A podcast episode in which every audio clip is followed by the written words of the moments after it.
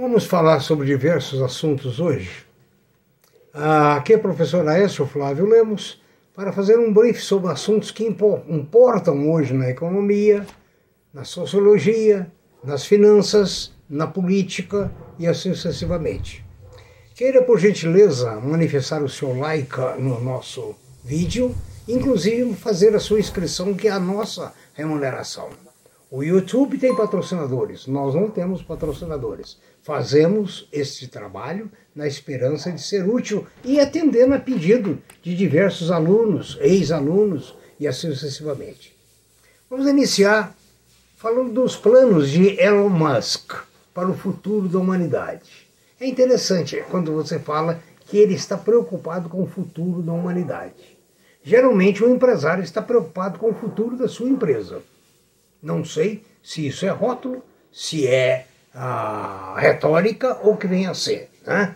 Mas é, ele diz, como o homem mais rico do mundo, que o primeiro a atingir Marte, será, o primeiro ser humano, será em 2030. Né? Ele é, fala sobre esse futuro da, da humanidade e dizer que é preciso fazer uma civilização no planeta vermelho. Né?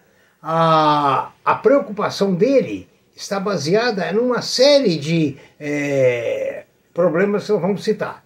Ele tem dificuldade, inclusive, de comunicação, o Elon Musk. Ele sofre de uma doença ah, que afeta um, um leve autismo, ah, dá um, um leve distúrbio, chama Asperger, que dificulta a comunicação e interação com as pessoas.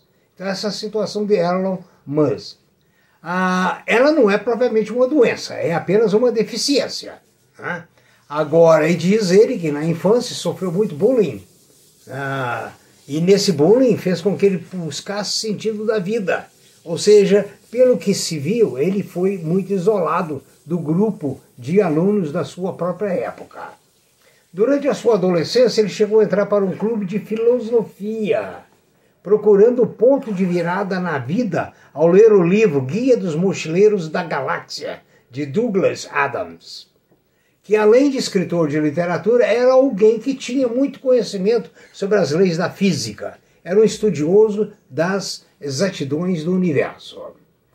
Outro conhecimento bastante trabalhado durante a juventude foi o, conhecimento de programação.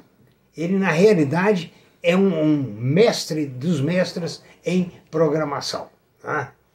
O, o, que, o que ele alega nessa necessidade de criar uma outra civilização num outro país, ele diz que são diversos problemas. Primeiro, na Terra, as mudanças climáticas, a poluição, a energia renovável, ah, a mobilidade humana, Boa parte das suas empresas trabalham com problemas envolvendo a locomoção de pessoas, a redução populacional, a teoria de que no futuro será um problema ter poucas pessoas para sustentar a sociedade. Os riscos da extinção da raça humana é outra preocupação que ele manifesta. Perigos externos, como um meteoro gigante, ele pode atingir a Terra, né? mudanças severas de clima e assim sucessivamente. Aqui no Brasil mesmo já há um reflexo na aposentadoria. É um estudo que eu falei num dos vídeos anteriores. Parece que em 2070 haverá dois ou três pessoas na ativa para sustentar sete aposentados. Uma coisa mais ou menos assim. É escandaloso.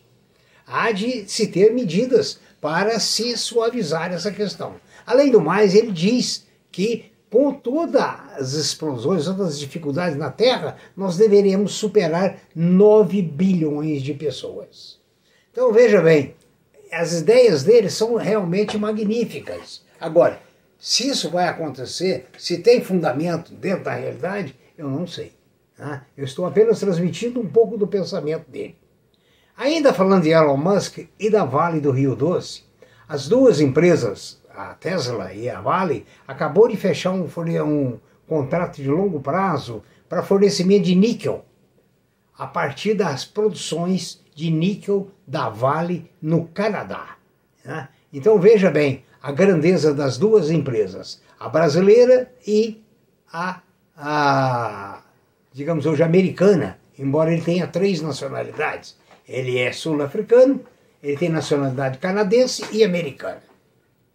E com isso, com essa introdução, uma, complementando, sempre tem alguma coisa do Elon Musk para ser dito, porque tá, ele é sempre evidente. Eu quero dizer para vocês que o dinheiro muda de mãos, assim como os homens, as civilizações, tudo muda. Vamos lá, vamos lá na antiguidade. Alexandre o Grande viveu lá no, alguns milênios aí, a partir do Irã, Teherã, aquela região da Arábia Saudita e etc.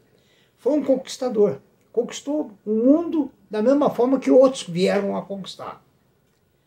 E todas as cidades deixou uma característica importante. Ele foi um governante diferente.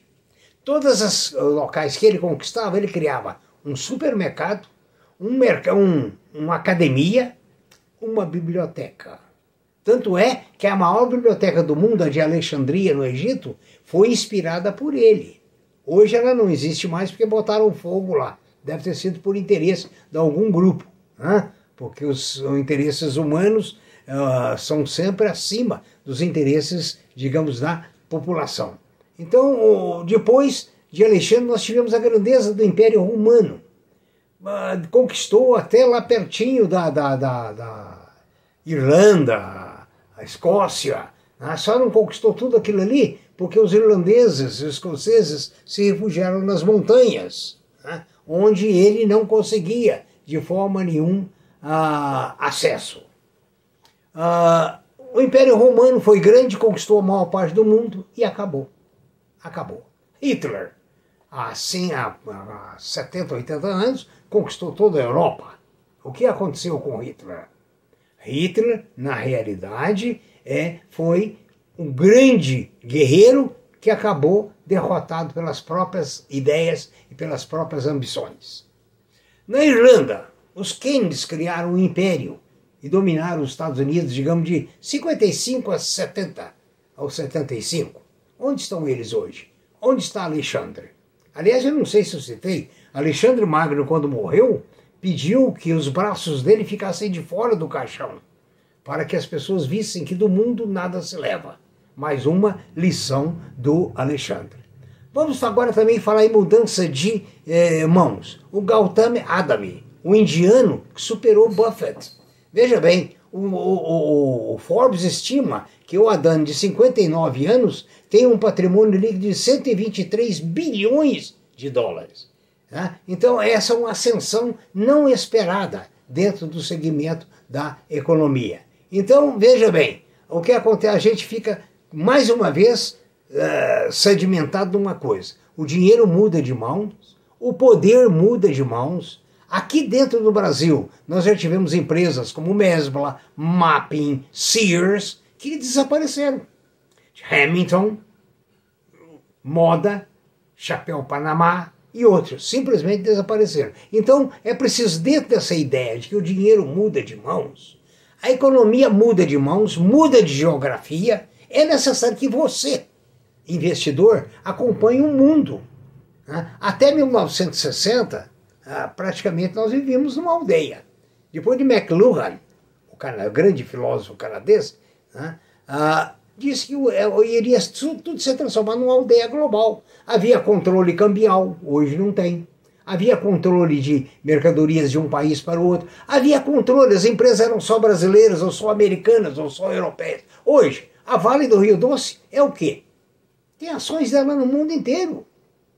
No mundo inteiro. A Petrobras, da mesma forma. Então, o que, que isso tem a ver com você no mercado de ações? Você tem que acompanhar a economia mundial mudar os seus papéis de acordo com a economia mundial. E daí, você deverá sempre acompanhar. É difícil? É trabalhoso? É. Mas o mundo muda. Se você não mudar com o mundo, você vai ficar de lado do mundo. Muito obrigado. Tenha um bom dia. Espero que tenha sido proveitoso.